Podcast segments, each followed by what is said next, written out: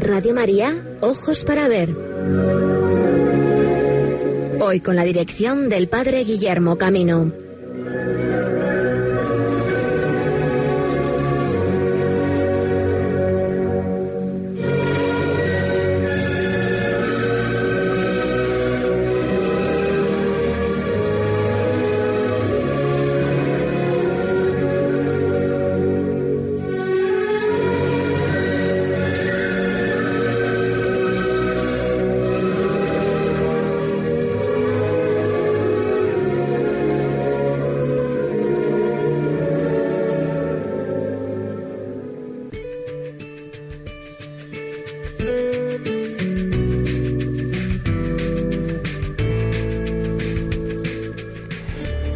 Días amigos y amigas de Radio María. Sed bienvenidos a esta edición de Ojos para Ver en este 11 de agosto, festividad de Santa Clara.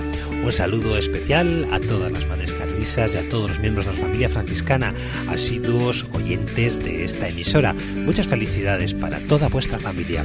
Como no puede ser menos, vamos hoy a dedicar eh, la información de nuestro programa a recorrer algunos espacios clarianos y recordar el valor del patrimonio que la segunda orden de la familia franciscana ha dejado en nuestro país. Sería, bueno, casi inacabable.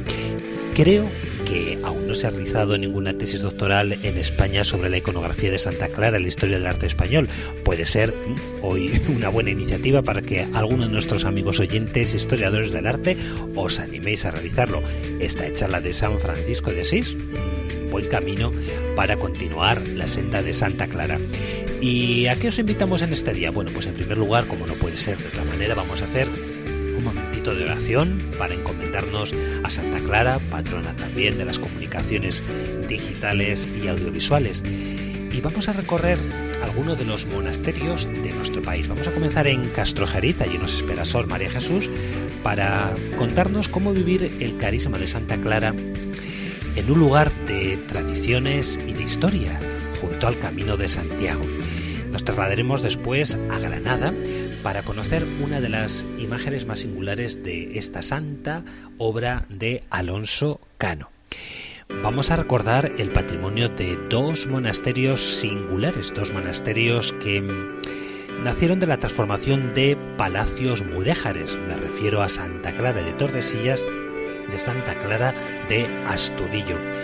Y también vamos a viajar a otros lugares de la península para ver cómo algunos de los espacios de Santa Clara en sus monasterios ha pasado a ser parte o bien la totalidad espacios culturales de acogida de su tradición. De un modo singular dedicaremos el próximo programa a conocer el nuevo museo de pintura medieval en Salamanca, el Museo de Santa Clara y hoy al menos vamos a hacer referencia a dos espacios, Santa Clara en la laguna, en la isla de Tenerife y también Santa Clara, el Museo de Santa Clara en Monforte de Lemos, provincia de Lugo. Así que amigos, un programa viajero por las tierras de España, guiados por la estela de las hijas de Santa Clara en este día de su fiesta.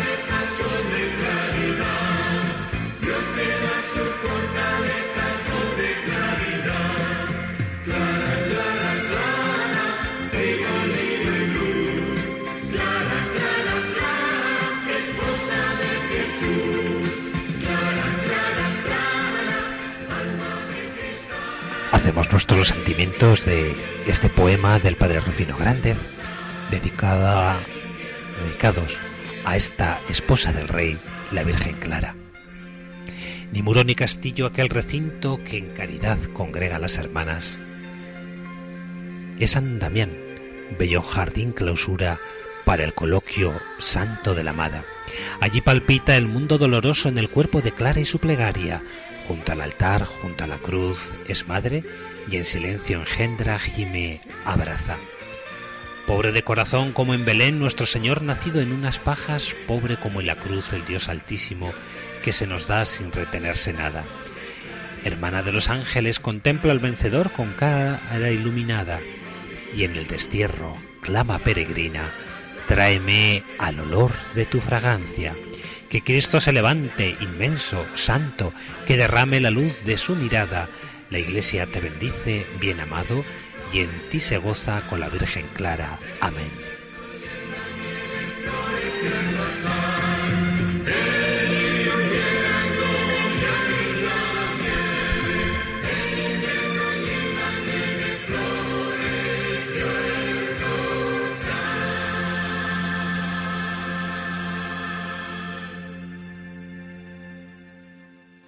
Y como os decía, amigos, vamos a hacer un recorrido por la geografía española, pasando por algunos de los monasterios de Santa Clara.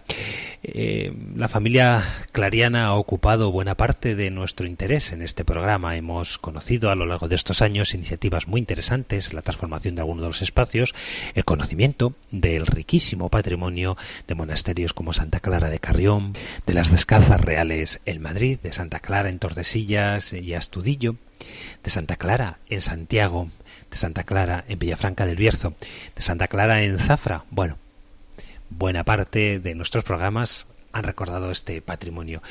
Pero hoy mm, vamos a comenzar mm, en un lugar muy querido en el Camino de Santiago, el lugar donde Francisco recibió la Tau. Allí se asientan ya desde hace siete siglos las hermanas de Santa Clara, que continúa la presencia franciscana del pobrecillo de Asís. Nos espera Sor María Jesús, a quien desde este primer momento felicitamos en el día de su Santa Madre.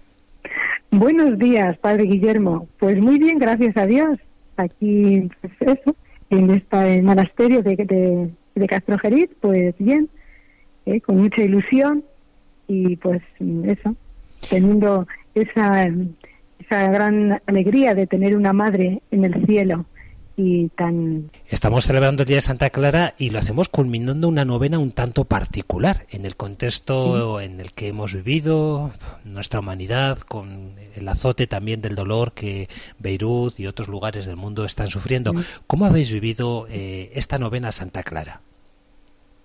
Pues mira, esta novena de Santa Clara pues también es muy especial eh, pues estuvimos en dudas, ¿qué hacemos? Eh, ¿La seguimos celebrando como lo hacíamos otros años, mm, con bastante participación de personas, de sacerdotes? Y bueno, pues nos fiamos un poco de, también de la opinión de nuestro párroco y él dijo, sí, vamos a mantener el horario de la tarde para mm, propiciar que venga más gente con nosotras.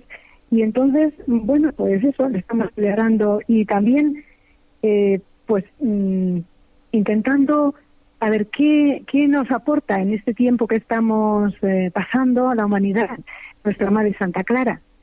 Y el tema que hemos escogido este año, pues dice, nuestra Madre Santa Clara intercesora desde el cielo en tiempos difíciles. Hay un detalle muy bonito de la vida de Santa Clara, ¿verdad? La intercesión que el pueblo de, Asís eh, realizó ante ella con la ocasión de aquel ataque que las tropas de Federico Barbarroja pudieron haber infringido a la ciudad de Asís y que ella tomó como defensa un escudo, ¿verdad? ¿Nos recuerdas esa anécdota que es por lo que se conoce a Santa Clara? Pues sí, sí, es verdad eh, que, que Santa Clara intercedió por la, por la ciudad de Asís y gracias a su intercesión pues se, vio libre de, ese asedio que le iba que le iba a suceder con el pan de los fuertes, ¿verdad? Por eso la iconografía de Santa Clara lleva en sus manos la custodia como, como ese, esa luz y esa defensa, ¿no? Que es nada más y nada menos que nuestro Señor Jesucristo presente en la Eucaristía. Pues muchas gracias por esta por este recuerdo y Castrojeriz para las personas que quizá no lo conozcan, pues es sinónimo de hablar del Camino de Santiago, ¿no? Se dice que es uno de los municipios, diríamos, no capitales de provincia que está hecho en forma de espina de pez, siguiendo como eje principal el Camino de Santiago en algo más de kilómetro y medio, creo que es algo así, desde el Templo de San Juan hasta eh, la antigua colegiata de la Virgen del Manzano. A su vera estáis vosotras y una presencia secular eh, que recuerda también la presencia de tantas hermanas clarisas que desde la cabecera del Camino de Santiago en Navarra hasta su conclusión en Santiago de Compostela reciben, acogen, acompañan, velan y oran con los peregrinos. Eh, quisiera, bueno, pues preguntarte cuál es esa relación que eh, el carisma de Santa Clara tiene con, toda la, tradición jacobea y de un modo especial en Castrojeriz. Pues sí, eso como tú dices, pues el Camino de Santiago ha tenido una fuerte tradición franciscana y yo pues lo veo así también, igual que San Francisco y Santa Clara, él, peregrino, evangelizando por los caminos y Clara una fuerte vocación para la oración, para la contemplación en el monasterio, desde el monasterio, intercediendo por toda la humanidad y por todos los, ¿eh? allí siendo luz también así nosotros también, un poco como comparándolo, ¿no? Ellos y ellas. Y nosotros siempre vinculados también a los franciscanos, que fundaron antes que nosotras, y después, pues también, ellos itinerantes, en un momento mm, tuvieron que dejar este monasterio al que habitamos ya casi hace 700, 700 años, entonces, pues ellos eso, siguieron el camino de evangelización y las monjas permanecieron aquí en oración y así también pues siguen pasando peregrinos y, acuden a nuestra iglesia. Nos da mucha alegría también cuando alguien viene a orar y hace un alto en ese camino encontrándose con, el, con Jesús, que es el verdadero camino. Es verdad que, la tradición clariana como carisma pues no es de por sí la acogida porque para eso pues gracias a Dios hay muchos hermanos eh, seglares y religiosos que prestan ese servicio de acogida eh, al, peregrino. Pero esa atención espiritual esas puertas abiertas esa presencia del Señor eh, expuesto en la iglesia sí que es, es un don hermoso que vosotras realizáis verdad para los peregrinos que pueden desde la mañana hasta la tarde acompañaros en la oración y participar en la vida de, la liturgia también, de las horas. Sí, sí, así es. Y además, eh, Castrojeriz tiene un detalle franciscano muy bonito. ¿Nos lo recuerdas porque vuestra casa eh, tiene esa implicación en compartir el signo franciscano de la Tau? Bueno, pues sí, es verdad que tenemos esa tradición en Castrojeriz ya desde los antonianos, que es una orden fundada antes que los franciscanos, ya se, se signaba el pan con, con la tau, en el su hábito la llevaban también y entonces y la tienen en los rosetones, en montones de en su, en su edificación tan grande que están las ruinas ahí de San Antón tan tan preciosas. Y entonces seguimos, seguimos con, con la tau, nosotras eh, también que nos la piden muchos peregrinos, la solemos ofrecer la tau mm, de madera de olivo, eh, traída por franciscanos que nos la han pasado por la tumba de San Francisco. Qué bonito. Bendecida allí. Sí. Su María Jesús, estamos celebrando, estáis celebrando hoy la fiesta de Santa Clara, que culmina una novena que nos decías al principio ha sido un poquito especial por esta situación de pandemia, bien, es verdad, pero sobre todo por el contenido que habéis querido dar a vuestra oración y cómo lo habéis preparado. Pues sí, mira, la verdad es que tenemos mucha ilusión de, de preparar cada año la novena desde nuestras vivencias ¿eh? y también intentando transmitir a la gente. Por ejemplo, eso, te decía que este año pues la vemos como intercesora desde el cielo en tiempos difíciles. Y el primer día pues mm, reflexionábamos cómo ella intercede desde, desde su vida en un ambiente social y familiar de profundos cambios que ella vivió. en el segundo día pues con su vida de santidad siguiendo al Padre San Francisco, Así, el tercer día, pues teníamos el tema de la confianza en la Eucaristía, como tú decías, ese milagro que tuvo de, salvar a la ciudad. El cuarto día, pues desde la iglesia y por la iglesia, tan eclesial que era ella. Y el quinto día, con el poder liberador de Cristo, como él, ella, pues siguiendo el Evangelio de Cristo, que es liberador, fue capaz de liberar Y el, el séptimo día, desde el servicio fraterno. El octavo, en admiración de la belleza y grandeza de la creación. Y el noveno, una vida luminosa que transmite luz. Pues qué bonito, ¿verdad? Hay una eh, una anécdota, bueno, no sabemos si leyenda, con una base histórica, aquel encuentro que tuvieron Francisco y Clara, ¿no? Que, llenó de, luz y fuego que todos los habitantes parece que se quedó toda la naturaleza paralizada ante la belleza de, ese diálogo y de esa contemplación que juntos tuvieron y que muchos testigos fueron eh, signo de cómo eh, Clara y Francisco eran una llamarada, ¿no? De un fuego vivo de amor. Bueno, pues ojalá también nosotros quedemos irradiados porque la luz nos, nos ofrece el ver las cosas. ¿eh? Es decir, que la luz en sí no es nada. La luz nos permite ver, hallar las distancias de las cosas y los santos también como que nos sitúan ante las cosas de la vida, ¿no? Son para nosotros referencias que nos hacen entender nuestra relación con los demás, el mundo en el que vivimos, iluminarlo también como lámpara encendida para que las oscuridades de este mundo queden a la luz del amor, del Señor transfigurado, como celebrábamos el otro día. Muchísimas gracias, María Jesús, que pues tengáis ciertamente una culminación estupenda de esta novena y que el Señor os bendiga con la luz de Clara y Francisco en este caminar vuestro por tierras de Santiago. Muchas pues felicidades. así, sea para, así sea para todos. ¿eh? La paz. Hasta luego. Igualmente. Adiós.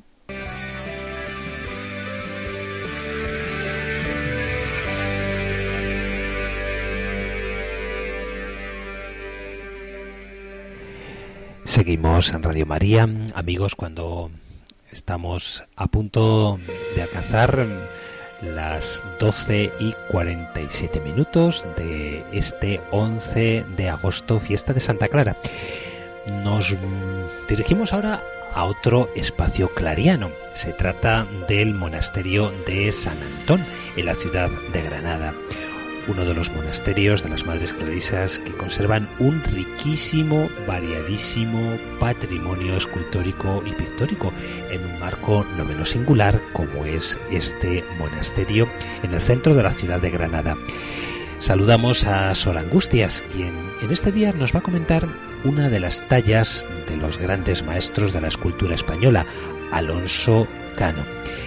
Las imágenes de la Santa Madre son como un vivo retrato de lo que significa para una clarisa, una clarisa capuchina en este caso, venerar, honrar la memoria de la Santa Madre y hacerlo desde imágenes llenas de belleza.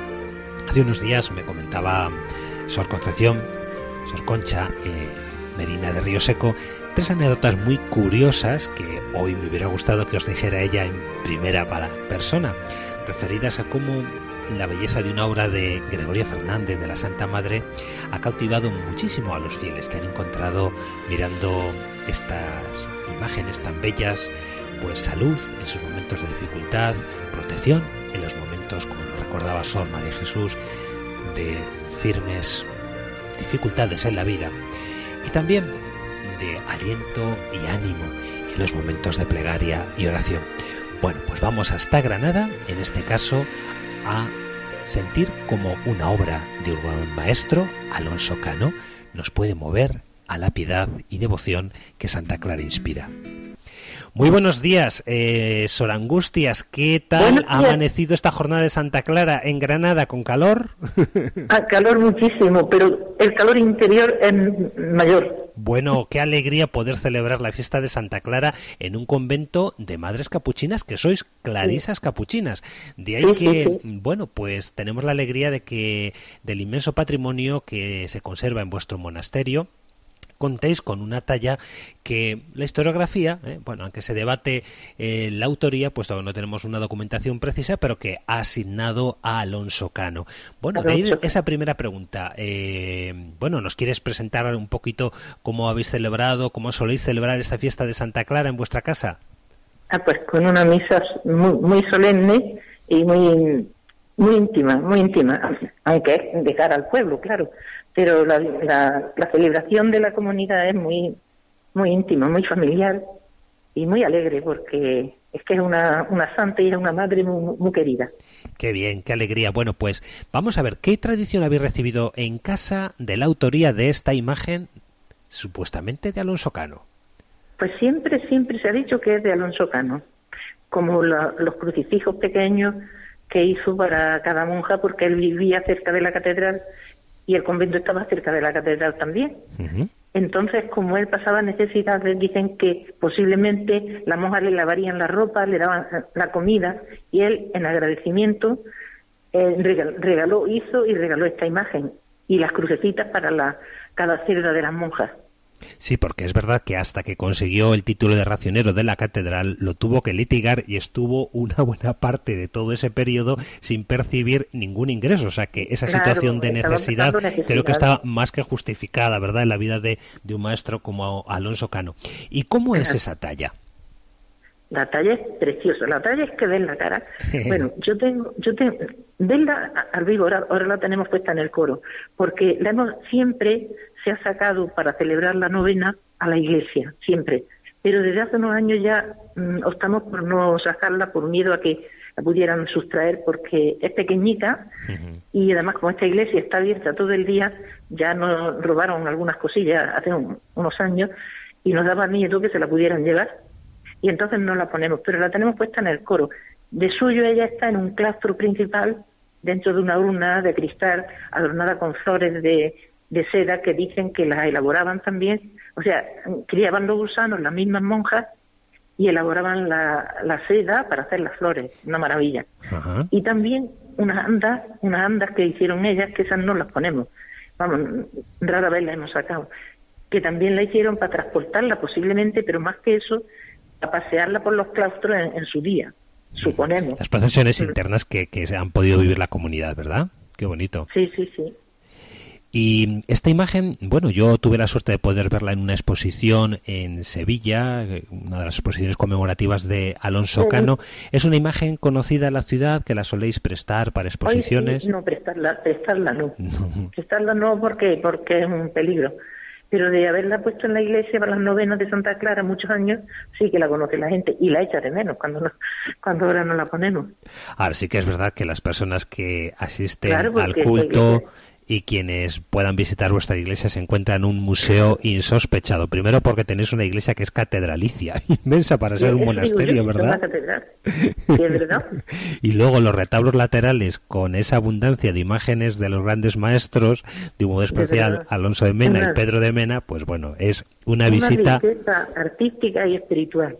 Una visita inexcusable y bueno, pues os, agradecemos muchísimo que celebráis esta fiesta de Santa Clara con, con toda esa rica tradición y con toda la experiencia renovada que como comunidad de comunidades que sois eh, estáis viviendo. Muchísimas felicidades, Orangustia. Si nos quieres transmitir algún mensaje a los oyentes de Radio María en este día de fiesta. Mm, pues que se encomienden a Santa Clara, seguramente lo va a escuchar y lo va a bendecir igual que a nosotras. Y además que ya que Santa Clara es patrona de los medios de comunicación, digital, ¿verdad? Pues que, que, cuide a Radio María y a todas las personas que, son nuestros oyentes. Muchísimas felicidades, Orangustias. Un saludo a la comunidad. Gracias, padre. Muchas gracias.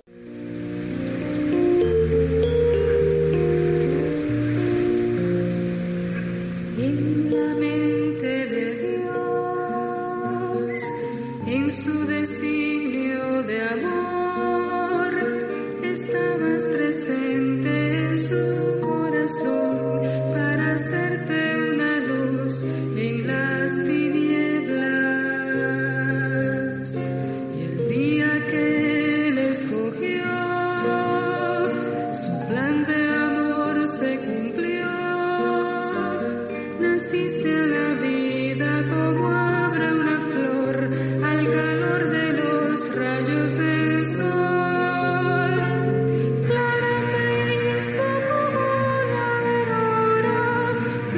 sonrisa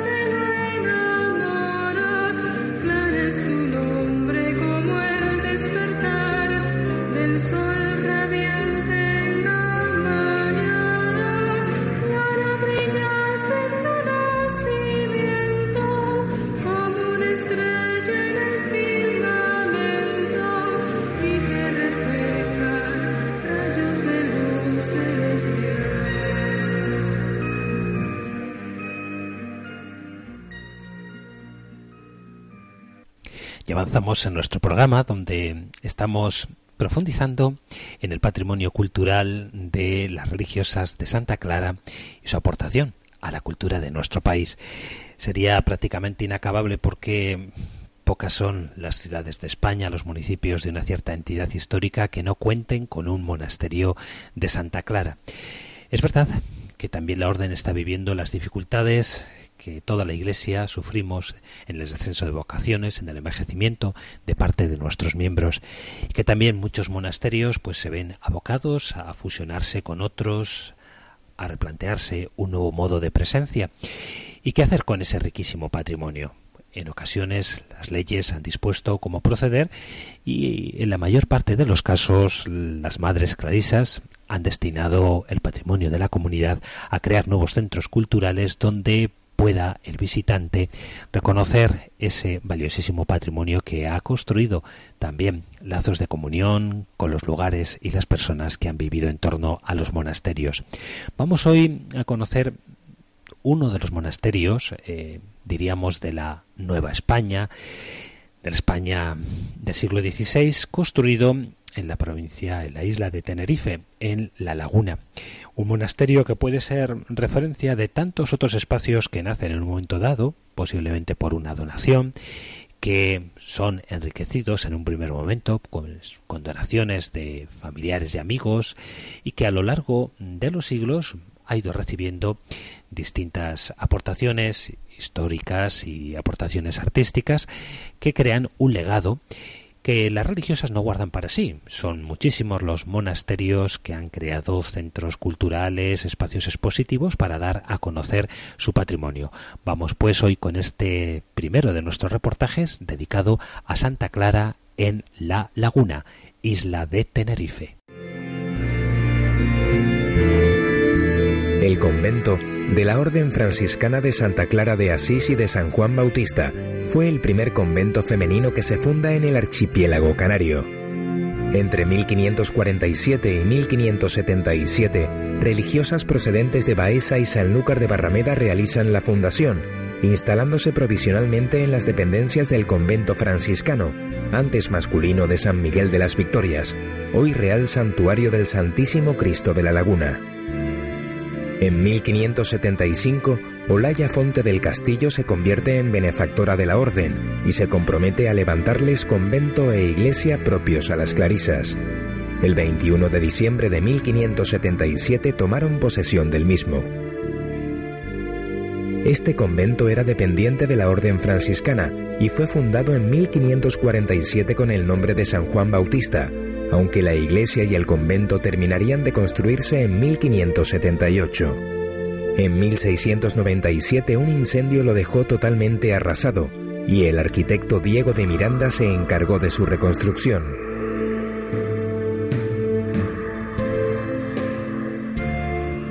La actual fábrica de la iglesia es de una sola nave y un impresionante artesonado cubre el previsterio. A fondo de la iglesia se sitúan los dos coros separados por un dintel con medallones pintados.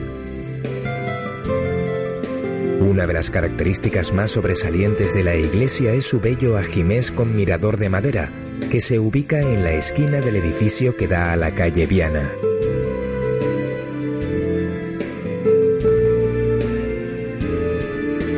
El retablo mayor se fabricó entre 1720 y 1739 consta de dos cuerpos y su calle central tiene una gran sensación de movimiento debido a que parte de una planta poligonal está muy quebrada.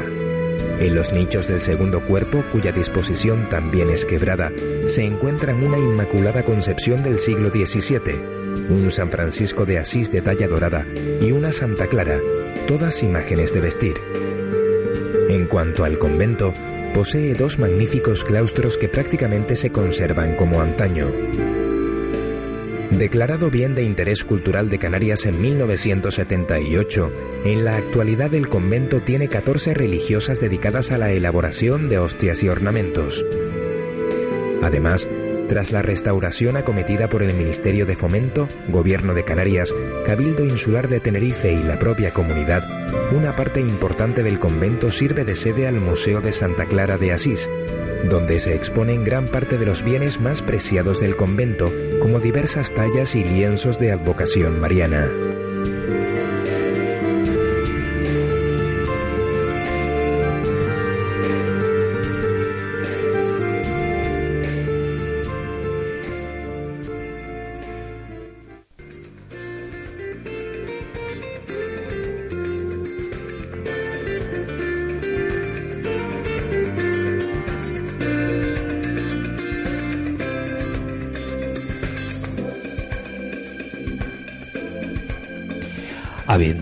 La una del mediodía en el territorio peninsular, las 12 del mediodía en el territorio insular canario, seguimos en Radio María, esto es Ojos para Ver en este día de Santa Clara, en que estamos recorriendo algunos de los lugares significativos y en el uso patrimonial de la rica tradición artística de los monasterios de Santa Clara.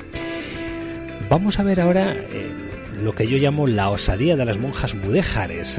¿eh? Y es que nada más y nada menos que en estos últimos 50 años las madres del monasterio de Astudillo, que llevan habitando prácticamente siete siglos y medio en lo que fueron los palacios del rey Pedro I de Castilla, los espacios acondicionados también durante vida de este rey para el monasterio, pero que sufrió el deterioro de los siglos en, un proceso que hacía muy complicado, como nos va a contar la hermana, a mediados del siglo XX poner en pie tal valor arquitectónico y cultural. Bueno, nuestras hermanas, ayudadas por tres eh, expertos eh, trabajadores en el arte mudéjar, hombres también cercanos a su tierra y al cariño de la comunidad, se arremangaron y nunca mejor dicho, manos a la obra, han ido levantando a lo largo de estas décadas y restaurando el conjunto de aquellos espacios maravillosos de arte mudéjar que hoy conforman una visita muy interesante que este monasterio nos depara en el centro y corazón de la provincia de Palencia. Así pues, vamos a escuchar en vivo y en directo cómo es la acogida que estas hermanas realizan a los visitantes. Vamos a escuchar una de esas visitas guiadas, un trocito, ¿eh? porque la verdad que el recorrido expositivo es inmenso. Así que nos trasladamos a la iglesia de Astudillo, Santa Clara de Astudillo, y vamos a escuchar cómo sería en vivo y en directo las palabras de las hermanas que nos explican la labor del cuidado patrimonial en esta casa tan singular.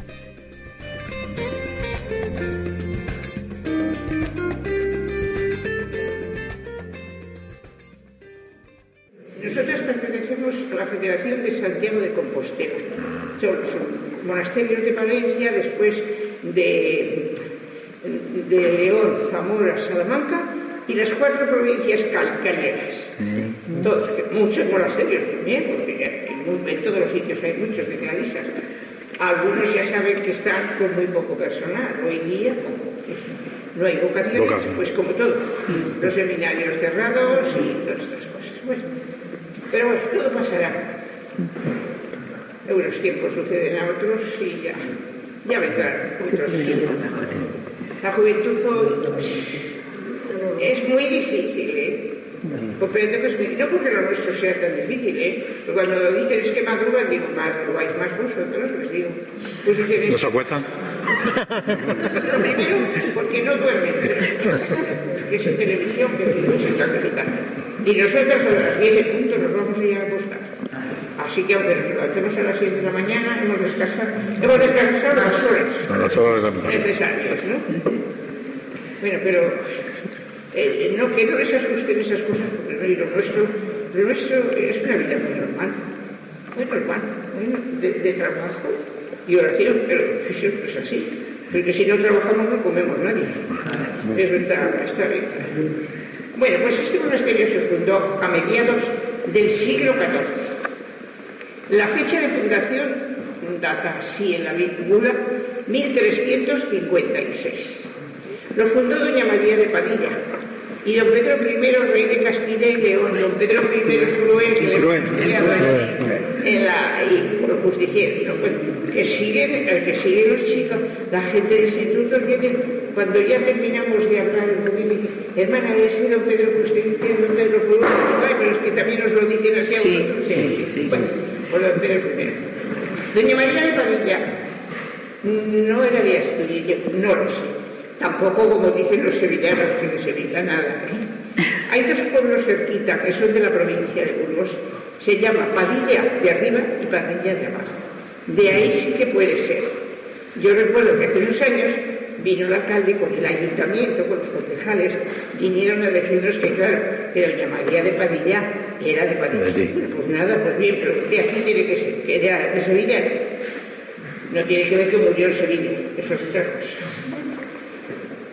Y claro, pues en esta fundadora, estos palacios eran verdaderamente valiosísimos. Desde seguro para allá es el convento. Eran los palacios de María de Padilla. Y ya esta parte es el palacio, pero este palacio donde van a ver ustedes el museo, lo hizo don Pedro adosado al convento, donde él vivió con doña María y con los demás cuatro hijos.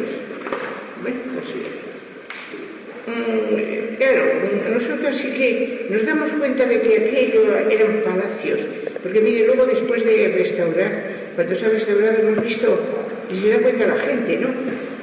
Los médicos sobre todo, dicen, pero ¿cuántas escaleras hay en este convento? El desnivel de unos palacios que han unido por otros. Claro, es distinto cuando el edificio se hace todo de una vez, ¿no? Pero es una joya, hay que reconocer. Que pasa que el convento es clausura, lo sentimos mucho esta mañana. Estos que vinieron también decían, ahí no puedo ver unos eran de Galicia, de, de la Coruña. Ver esos claustros es- están en clausura. Eso- Eso es imposible.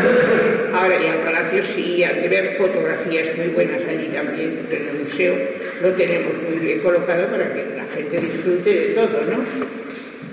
Bien, mm, monjas siempre ha habido, fíjense, que ni siquiera tuvieron que salir de aquí en la guerra civil. Recordarán que muchos conventos tuvieron que salir. Pues mire, esta parte de Palencia fue una zona pacífica, no así, el norte de la cuenca minera, bueno, eso siempre fue así un poco alborotado, ¿no? Pero aquí nunca faltaron las monjas. Las mayores también nos, nos lo decían a nosotras con cierto orgullo, ¿verdad? Como diciendo siempre hemos estado. Más o menos. Hablaban de un número exagerado, no sabemos. Nosotras, ya, eso sí, les decimos que es que el monasterio está todo en restaurado. Todo restaurado.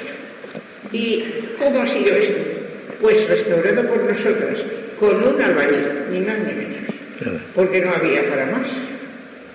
Eso está clarísimo. Pero nosotras es que eso sí que ha sido un privilegio. Nosotras hemos llegado a ser 56 monjas, todas jóvenes. Cuando ya en 1951 esto estaba a punto de extinguirse, había siete monjas muy deterioradas, pues ya pensaron distribuirlas por varios monasterios y esto haberlo cerrado. Y fíjense que esto es Monumento Nacional, Palencia. Estuviera a estas fechas hundido. Pero el obispo de Palencia era un gallego muy listo, que está enterrado ahí en la catedral, estuvo 20 años de obispo, don José Souto Bezoso. Pues claro, se ve que le costaba mucho perder un monasterio. Y se dirigió a Aguilar de Campo, ¿le suena? Porque Aguilar es el pueblo de las galletas fontaneras. Suena. Una villa muy grande, más grande de la provincia. Bueno, y allí eran muchas, y además jóvenes. Y de ese monasterio le dieron nueve monjas, ¿eh? Nueve monjas. Y la que venía a cargo de, la- de ese grupo era precisamente una fontanera de esa familia. Mire, por eso sé, todo este empuje de arte y todo lo que hemos hecho, mucho empujadas por, por esta madre fontanera. Bueno, tenía solo 33 años y se unió muy bien a las dos comunidades, a la que estaba aquí. Pero qué bien que estuvo, puso, tuvo una mano muy buena y estaban todas contentas.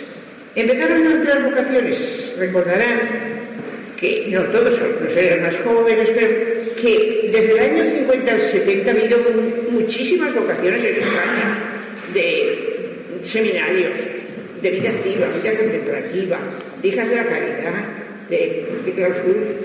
Aquí los ancianos, en este patio que han visto ustedes, hemos visto correr nosotras más de 80 niños por ahí aspirantes, una preciosidad, y, un noviciado con 25 o 30 novicios.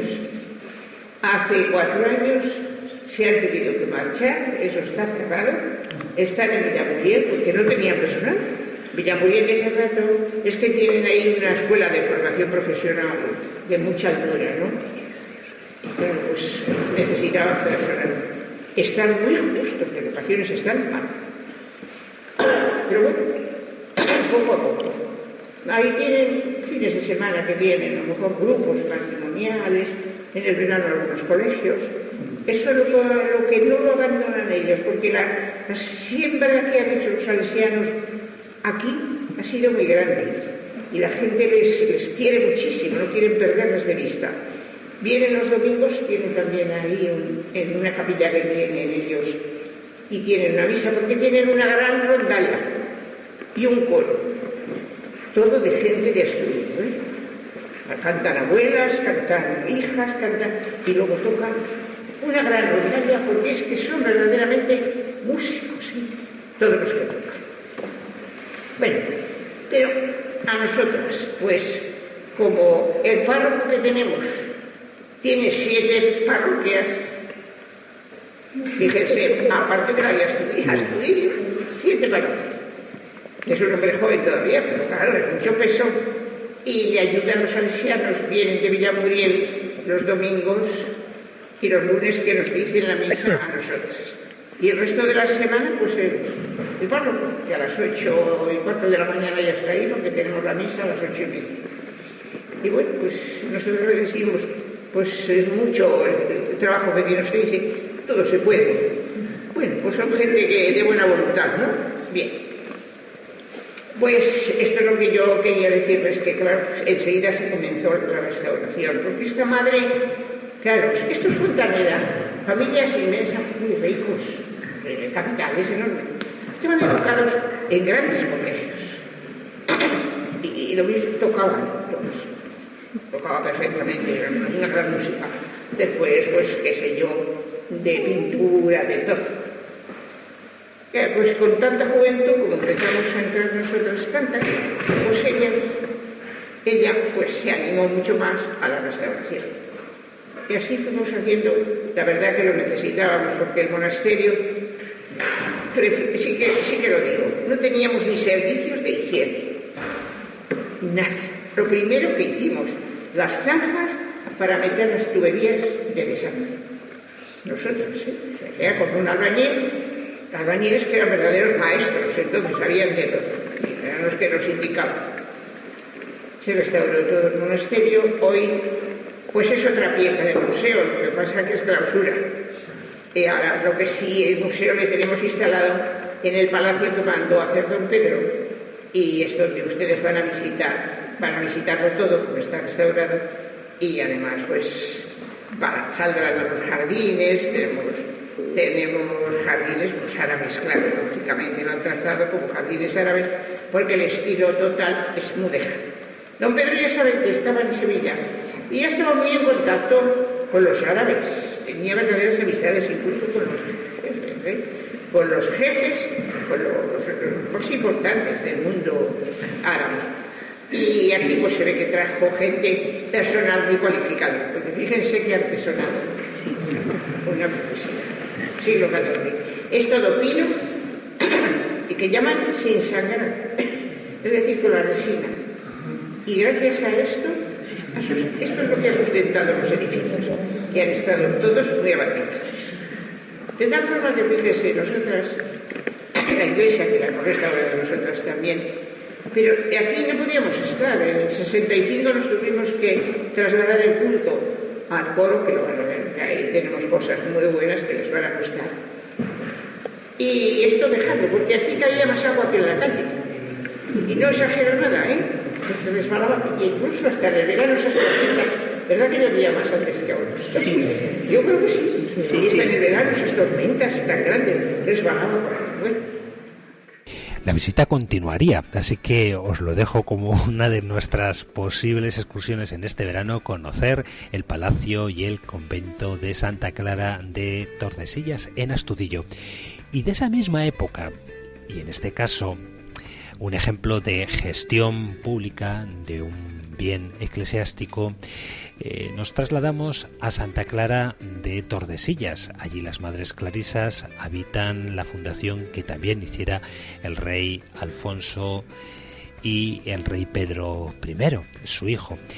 Eh, este monasterio pertenece al igual que las descalzas reales de esta orden, las hermanas clarisas, al patrimonio real, por ello que la labor de custodia realizado por las instituciones dependientes del Estado, la catalogación de sus bienes, el cuidado del patrimonio son desde luego un ejemplo de valor internacional. Así pues, Santa Clara en Tordesillas. En la muy ilustre, antigua, coronada, leal y nobilísima villa de Tordesillas se halla este majestuoso conjunto arquitectónico. Orillas del Duero se alza el monasterio de Santa Clara, una de las mejores muestras del arte mudéjar de Castilla y León.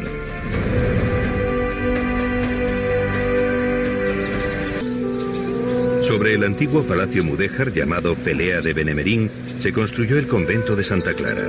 Del palacio se conservan la portada, el vestíbulo, la capilla dorada y el patio de entrada. En la fachada están las dos llaves del paraíso en cerámica verde, símbolo árabe que se identificaba con la potestad de abrir y cerrar las puertas del cielo. Junto a las llaves hay dos lápidas con letras monacales en las que se describe la batalla del Salado.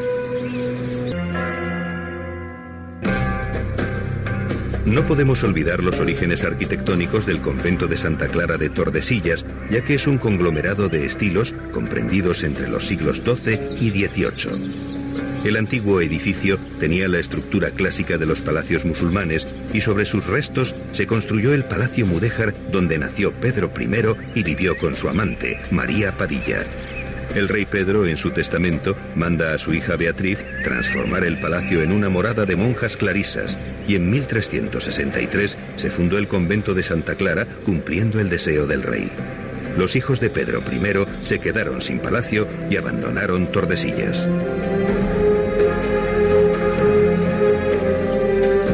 Seguro que a cualquiera le gustaría convertirse en espía medieval y observar cómo Alfonso XI planificaba la conquista de Algeciras y otras cruzadas por tierras de Andalucía, paseando quizás por este patio árabe con arcos lobulados y de herradura de Santa Clara de Tordesillas.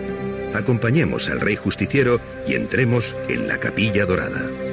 Aquí veremos cómo los muros tienen el mismo tipo de arquerías pero cegadas, sustentadas por columnas con capiteles corintios, y nos impresionará la cúpula almohade semiesférica, típica de las mezquitas, donde se hallaba el lugar reservado para las oraciones del califa.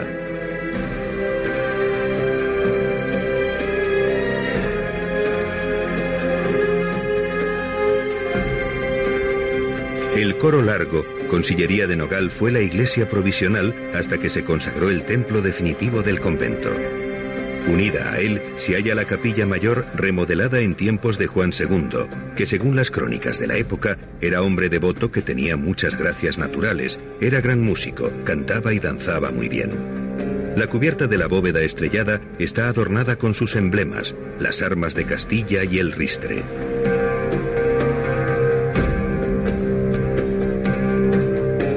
Retablo de estilo plateresco divide con columnas escenas de la pasión de Cristo.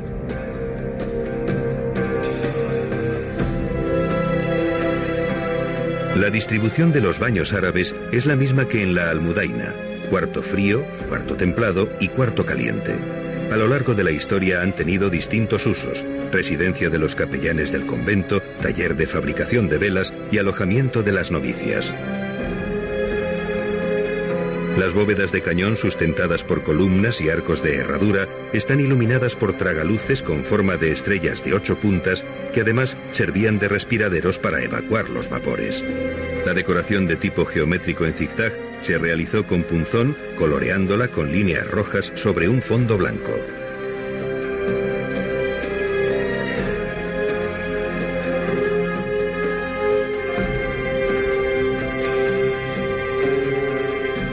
Como curiosidad, en el cuarto frío se puede observar una pintura del escudo de armas de Leonor de Guzmán, favorita del rey Alfonso XI. Quizás los amantes disfrutaban aquí de los rituales del baño árabe. El baño árabe seguía el ritmo con el cual estaban construidos sus baños. Se comenzaba por la sala templada, de ahí donde normalmente se hacían las primeras abluciones, de ahí se pasaban a la sala cálida, donde eran realmente baños de vapor, y se terminaba en la sala fría, es decir, con baños de agua fría. El sistema eh, para calentar el agua y para mantener el ambiente de los baños era mantener en una habitación aneja un horno eh, eh, alimentado por leña, en el cual a través del cual se calentaba, por un lado, el agua, que iba por cañerías normalmente de plomo, y el aire caliente a través de unos conductos subterráneos llamados glorias, es decir, que se han mantenido como sistema de calefacción hasta eh, nuestros días. A la iglesia gótica del convento de Santa Clara de Tordesillas se accede por la puerta de arco apuntado en la fachada meridional. Este templo se construyó de nueva planta adosado al antiguo palacio. El retablo del altar de la capilla mayor es de alabastro y se hizo en los últimos años de vida de la reina Juana la Loca. Sobre una viga de madera hay una representación gótica del Calvario. Presbiterio, el espacio que rodea el altar de la capilla mayor, se puede contemplar la espléndida cubierta de madera de cinco paños, con el fondo ochavado, profusión de lacería, dorados, policromías y cuatro piñas centrales. Es una auténtica obra maestra del mudéjar castellano.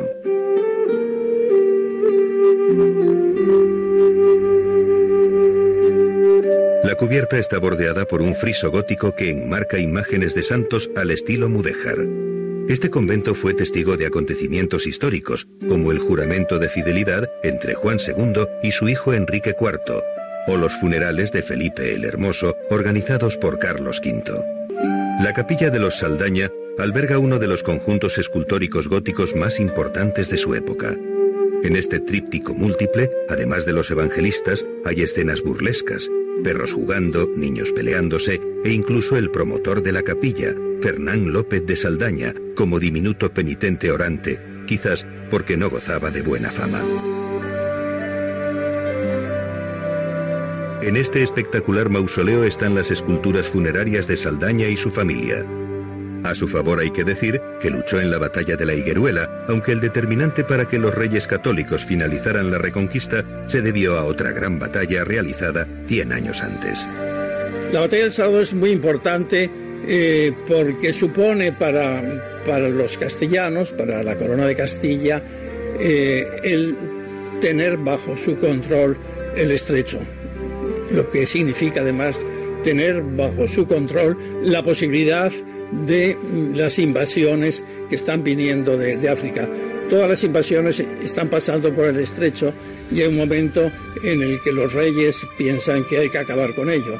Y esto es una operación que hace Alfonso XI y también reclama a los aragoneses y a los portugueses para esa gran acción contra los benimerines, es decir, ya son los benimerines los que tratan de entrar en España y han entrado y los que tratan otra vez de hacer lo que habían hecho otros imperios como los almohades. Detrás de esta reja románica, la Congregación de Clausura de las Clarisas ha contemplado desde el siglo XIV importantes momentos de la historia de España. Planificación de batallas en la Reconquista, luchas dinásticas, nacimientos, velatorios y también encarcelamientos de los traidores a la corona. Este monasterio está consagrado a Santa Clara de Asís, que tuvo el valor de pedir a un asombrado papa el privilegio de la pobreza. Dicen que estando enferma en su celda, vio mentalmente, como en una pantalla, la misa de Navidad en una iglesia cercana, y por eso se la considera patrona de la televisión. Santa Clara de Tordesillas, fruto de la herencia mudéjar, mezcla de románico y gótico, con los emblemas reales siempre presentes, provoca un impacto difícil de olvidar. Y así amigos, con el audio de este reportaje sobre Santa Clara de Tordesillas damos punto final a nuestra edición de Ojos para Ver en este día de Santa Clara. Felicidades a toda la familia franciscana. Nos vemos en Ojos para Ver los martes de doce y media a una y media. Un saludo amigos. Así finaliza en Radio María Ojos para Ver. Hoy con la dirección del Padre Guillermo Camino.